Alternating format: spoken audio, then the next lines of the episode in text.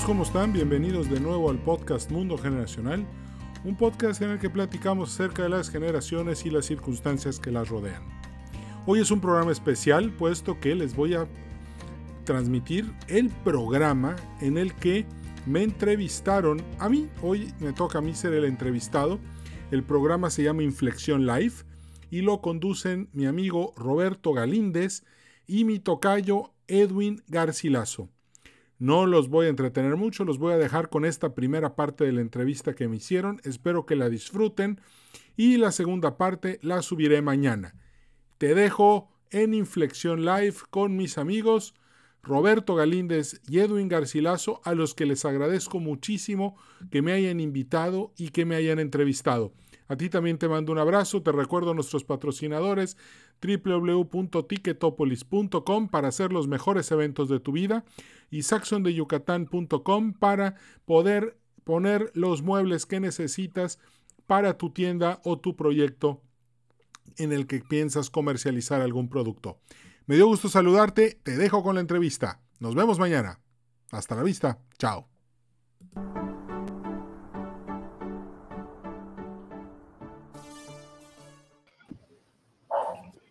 Hola, ¿qué tal? Buenas noches. Bienvenidos a Inflexión Live. Les agradecemos profundamente a todas las personas que nos acompañan en este programa y estamos muy contentos porque hoy es nuestro programa número 16 y a todas las personas que nos han seguido en las transmisiones pasadas les agradecemos su confianza y gracias también por todos los comentarios y sugerencias que nos han hecho. Para quienes es la primera vez que nos ven, les agradecemos también la confianza que nos depositan al dedicarnos 30 minutos de su tiempo. El 2020 ha sido un año de grandes retos para toda la humanidad y la reflexión, el análisis y el intercambio de ideas, el aprendizaje y la perspectiva son fundamentales para afrontar de mejor forma cada reto que se nos va presentando y hacerlo con el objetivo de generar una suma positiva para todos. Y confiamos que en este programa también será una suma positiva. Bueno, eh, permítanme presentarles a nuestro invitado de hoy, les voy a contar un poco de él, de Edwin Carcaño. Él es licenciado en Administración de Empresas, egresado del TEC de Monterrey, tiene un MBA de Thunderbird, tiene, eh, también es egresado del Mount Carmel Training Center de Haifa, Israel, y ha realizado diversos estudios en negocios en Francia, Suiza, Panamá, Guatemala, Estados Unidos, China. Tiene un recorrido académico grande. Además ha escrito seis libros, entre los que se encuentran Las generaciones mexicanas, un análisis de tu actualidad y tus expectativas, El millennial con casa propia y el influencer, la startup del millennial. Aparece como comentarista de Televisa Monterrey y Telesur. Escribe en varios periódicos y portales como la revista Peninsular, Minerva Hispano, el Empresarial de Mexicali, Además es conductor del podcast Mundo Generacional, en donde habla acerca de las distintas generaciones que conforman nuestra sociedad, un tema en el que se ha especializado desde hace 18 años. Edwin, qué gusto tenerte en Inflexión Live, bienvenido. Muchísimas gracias Roberto, Edwin. Eh, la verdad es que estoy feliz de estar aquí con ustedes eh, muy contento y además aún que vamos a platicar de las generaciones y pues eso está a todo dar. Entonces, este, perdóname. Y, la verdad es que el tema de las generaciones, ahorita con todo esto que estamos viendo, pues ha cobrado aún más importancia, ¿no? Y creo que va a ser una plática mucho, muy divertida. Así que les agradezco muchísimo que me hayan invitado. Al contrario, sí, sin duda es un gran tema, ¿no? El que tenemos hoy, una visión generacional de México y su sociedad. Y bueno, se habla mucho de las generaciones y las etiquetas que se lo ponen a cada uno, ¿no? Que si los millennials, la generación X, la generación perdida, los centennials, ya vienen los alfas, los betas, y también suelen estratificarse por edades, ¿no? los niños, jóvenes, adultos, eh, los que se quieran volver jóvenes otra vez, los chavorrucos, ¿no? los, viejos. Eh, pero por, otro lado también están los ciclos, ¿no? Las épocas, los, los periodos, de pronto nos medimos por eso, o sea, los ciclos que nos tocan vivir o los exenios cuando se trata de temas de gobierno. Y bueno, ese cruce de variables a veces tratamos de ubicarnos en dónde estamos cada uno. Y para arrancar con el tema, eh, pues te, preguntaría, o sea, ¿cómo nos podemos ubicar? O sea, ¿cómo podemos ubicar un ciclo histórico en la sociedad? Claro. Es decir, ¿cómo, cómo arranca, cómo termina un ciclo? Mira, eh, un ciclo histórico, todas las sociedades lo presentan.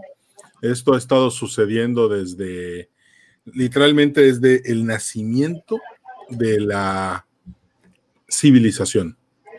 Podemos, podemos ver, por ejemplo, eh, un ciclo histórico es, es el movimiento pendular de una sociedad, de una civilización, entre la institucionalidad y la individualidad. ¿Qué significa esto? Vamos a aterrizarlo un poco más. Por ejemplo, México ahorita está viviendo una crisis institucional, una crisis en la que esta crisis es, abarca todos los sentidos de la vida de un mexicano.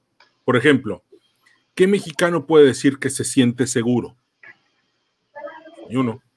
¿Qué mexicano puede decir que su familia eh, eh, es unida, siendo que la fila de divorcios es más grande que la fila de matrimonios el día de hoy. Que ni pocos son los niños privilegiados que viven con sus dos papás. Pocas son las familias que tal vez no están divorciadas, pero ya tienen un hijo muerto, un hijo secuestrado, una hija secuestrada o, una, o un feminicidio. ¿Eh? Además de eso, tenemos una crisis de confianza. ¿Quién le cree al gobierno de México? No estoy hablando de la administración actual gobierno de México es mentiroso por naturaleza.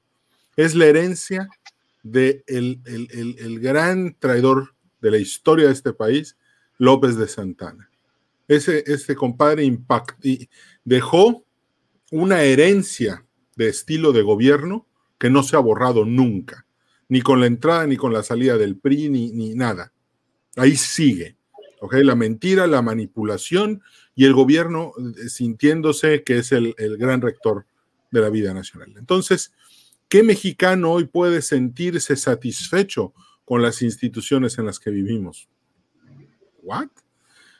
Eso es una crisis. Esto es una, e, este es el final de un ciclo histórico que comienza en 1938, podemos decir que el primero de enero del 39, porque los ciclos se definen muy bien por años.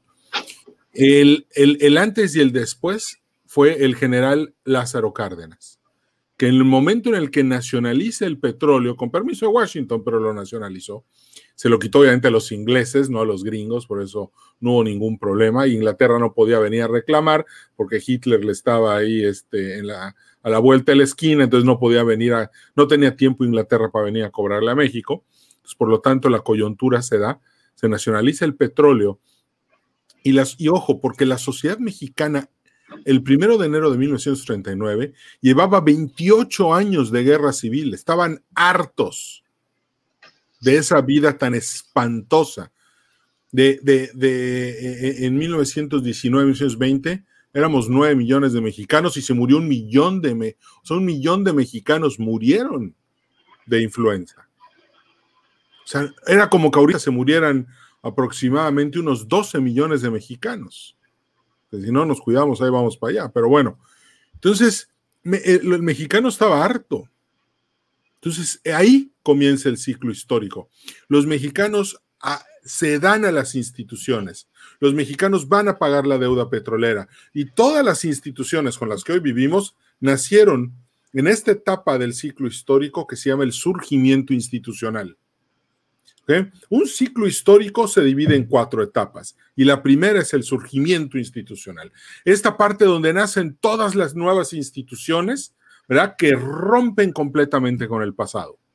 La gran institución mexicana de este ciclo histórico, nos guste o no, se llama Partido Revolucionario Institucional. Porque así como el PRI ha ido entrando en crisis, decayendo y siendo aborrecido, al igual que todas las demás eh, instituciones nacionales. Entonces, ¿qué sucede después? Una vez que, en la segunda etapa de un ciclo histórico se llama el despertar individual. Durante estos años del surgimiento histórico en México, de 1939 a 1959, fueron 20 años en que la gente cedió a las instituciones de una manera muy poderosa. Pero llega una nueva generación y dice, a ver, yo no me voy a dar a las instituciones. Y ahí despierta el individualismo.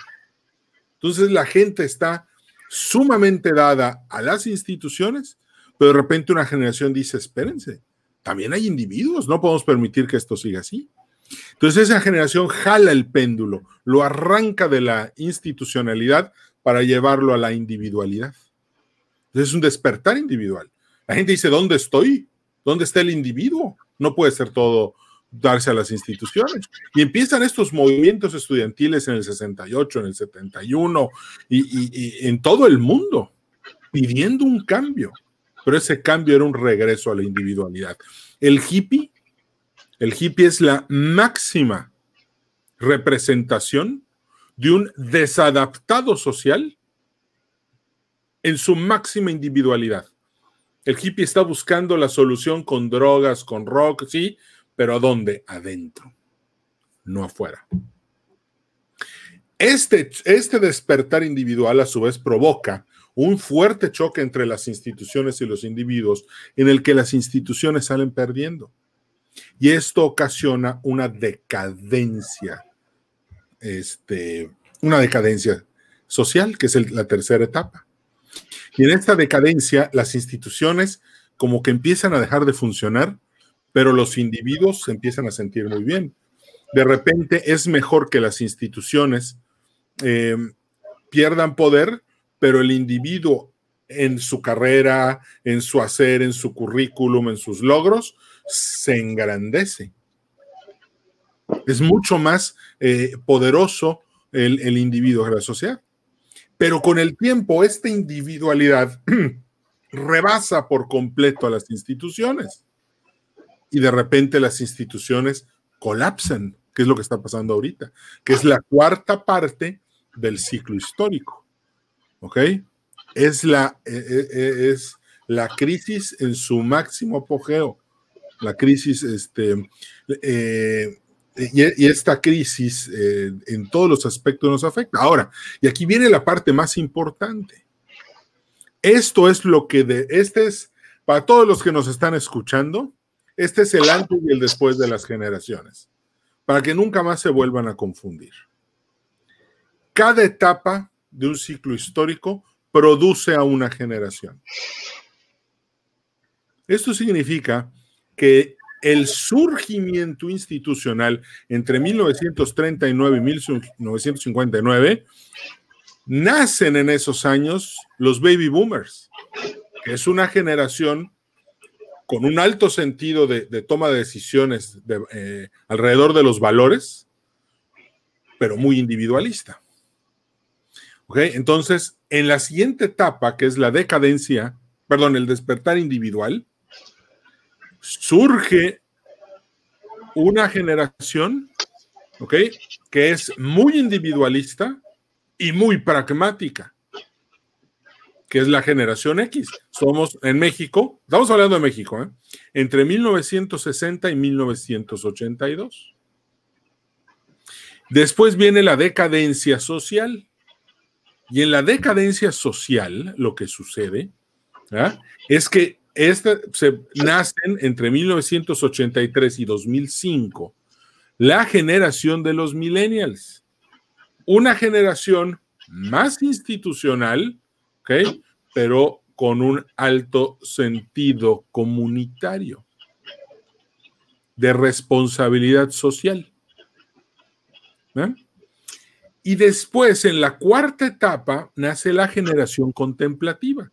Empiezan a nacer en el 2006 y probablemente van a nacer hasta el 2028, 2029, que va a ser cuando esta crisis acabe y venga una nueva primavera, un nuevo surgimiento institucional. Solo existen cuatro generaciones en un ciclo histórico. ¿Ok? Así es como funciona. Hace rato eh, eh, comentábamos lo de los centennials, sexennials, yes, zetas, alfas. En realidad, esas generaciones no existen. porque ¿qué etapa las produjo? Entonces, para definir una etapa necesitamos saber quién las produjo. ¿Qué, qué etapa produjo una generación? Entonces, la teoría generacional dice que solamente hay cuatro. Entonces, ahorita, en el 2006 empezó la contemplativa hasta el 2028. Y aquí viene algo muy interesante, porque la teoría generacional dice que ninguna generación puede llevar un nombre derivativo de una generación anterior. Y eso es uno, esa es de las primeras cosas que enseña el estudio de las generaciones. Por lo tanto, no puede haber una generación Y, porque es derivativo de la X. No puede haber una Z, porque es derivativo de la Y y de la X. No, no puede haber un exennial, porque es derivativo del millennial. No puede haber centennial, sino porque es derivativo del millennial. Entonces, todas estas cosas son errores que ya están masificados. Pero, ¿qué pasa si tú quieres asesorar a alguien, un partido político, una empresa o algo? Con estos datos, pues vas a llegar a conclusiones que no vas a entender. Porque ¿cómo es posible? Yo, digo, me, han invitado a pláticas y de repente resulta que, estamos platicando de cinco generaciones en un, en un lapso de, de, 18 años. Para ver, ¿cómo? A ver, ¿cómo, cómo, cómo, cómo es eso? ¿Cómo se dan? Explíquenme. Entonces, no, en realidad necesitamos ver ese, el ciclo histórico de esta forma para entender en qué parte está México. México, por ejemplo, ahorita nosotros nos quedan por lo menos nueve años más de pasarla dificilísimo. No es culpa del presidente, ¿eh? No van a pensar que el presidente lo hace bien y el otro lo hace mal. Desde el 2006 empezó un, ciclo de crisis estructural. Y las crisis estructurales son muy dolorosas. Es donde se hace la historia, es donde están los Napoleones, los Hitlers, los MacArthurs, los Trumans, desde los escipiones africanos, o sea, ahí es donde están los grandes héroes. Y por eso la generación contemplativa se llama así, porque es una generación que hoy nos está viendo, a los X, a los millennials y a los boomers, tomar decisiones. Nos están viendo. En la etapa más difícil del ciclo histórico, el que le va a dar, el que va a definir cómo va a ser el México del siglo XXI y XXII, esta generación de niños solamente nos están contemplando no están tomando parte de ello. Hace rato hablamos de la generación silenciosa y la generación perdida.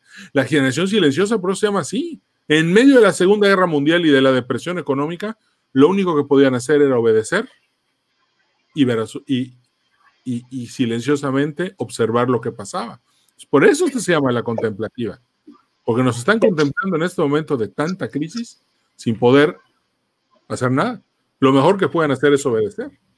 Y esto va a tener en su futuro. Adelante. ¿Ah? Justo, no, sí, perdón que te interrumpa, pero aquí dijiste algo bien importante porque nos quedan nueve años de pasar las duras. Y hablando un poco del contexto de estas generaciones y haciendo perspectiva, eh, ¿en qué nos debemos de fijar o qué características nos debemos de considerar en estas generaciones? Pues para hacer algo, para responder, para inclusive hacer una sociedad un poco más integrada, que los impactos no sean tan duros, Mira, de entrada, aquí hay un tema muy importante. Eh, yo te preguntaría, fíjate, eh, a ver, ahí te va. ¿Qué pasa? ¿Dónde está el origen? ¿Cómo le hacemos para cambiar una sociedad entera a partir de nuestros actos? Hay un discurso que es muy famoso en YouTube de un general que le habla a una generación de graduados y les dice, ¿quieren hacer bien las cosas? Y todos, sí, tiende tu cama. Empieza por tender tu cama. Haz cosas positivas, trabaja, esfuérzate, aprende. Yo creo que, y se lo, se lo he dicho a muchos millennials sobre todo, porque fíjate que como conferencista tengo más la oreja de los X que de los millennials. Aún así, yo siempre les digo a los millennials lo siguiente. Aprendan de los X, porque como tomadores de decisiones, somos la mejor generación que hay tomando decisiones. Somos tomadores de decisiones natos. El millennial no es un tomador de decisiones y la generación contemplativa cero toma de decisiones con toda la sobreprotección que están recibiendo ahorita. Entonces, ¿qué es lo que tiene que hacer cada mexicano para que las cosas funcionen? Olvidarse un poco de sí mismo y empezar a dejar su individualidad, pensar que lo más importante es tu individualidad y empezar a darte un poco más a la sociedad. Eso cambiaría el país de una manera tremenda. Yo entiendo que hay muchos desafíos, que es muy difícil, que, yo siempre he dicho que hay un, México, hay un presidente que es el destructor de las generaciones. Eh, Edwin, yo me imagino que tú eres millennial, ¿no? Sí. Sí, y Roberto, ¿tú qué eres? Generación X. Eso. Muy bien, buena mezcla, Robert. Muy, bueno. Qué bueno que trabajen X y X y, Millennial, porque así ya estamos, este, así se, enriquece el, contenido de su programa. Muy bien, felicidades, qué bueno. Bueno, ahí está, pero fíjate. este presidente destruyó la vida de entrada de la generación X. La razón por la que todos los X nos preguntamos, ¿Por qué el dinero no alcanza? ¿Por qué no hay dinero? ¿A dónde va a parar todo lo que pagamos? ¿Qué está pasando? ¿Dónde está? ¿Por qué nada más unos tienen? ¿Por qué otros no? ¿Por qué tiene que trabajar mi esposa? ¿Por qué tiene que trabajar mi hijo? ¿Por qué tiene que, ¿por qué tiene que trabajar hasta el perro para conseguir recursos?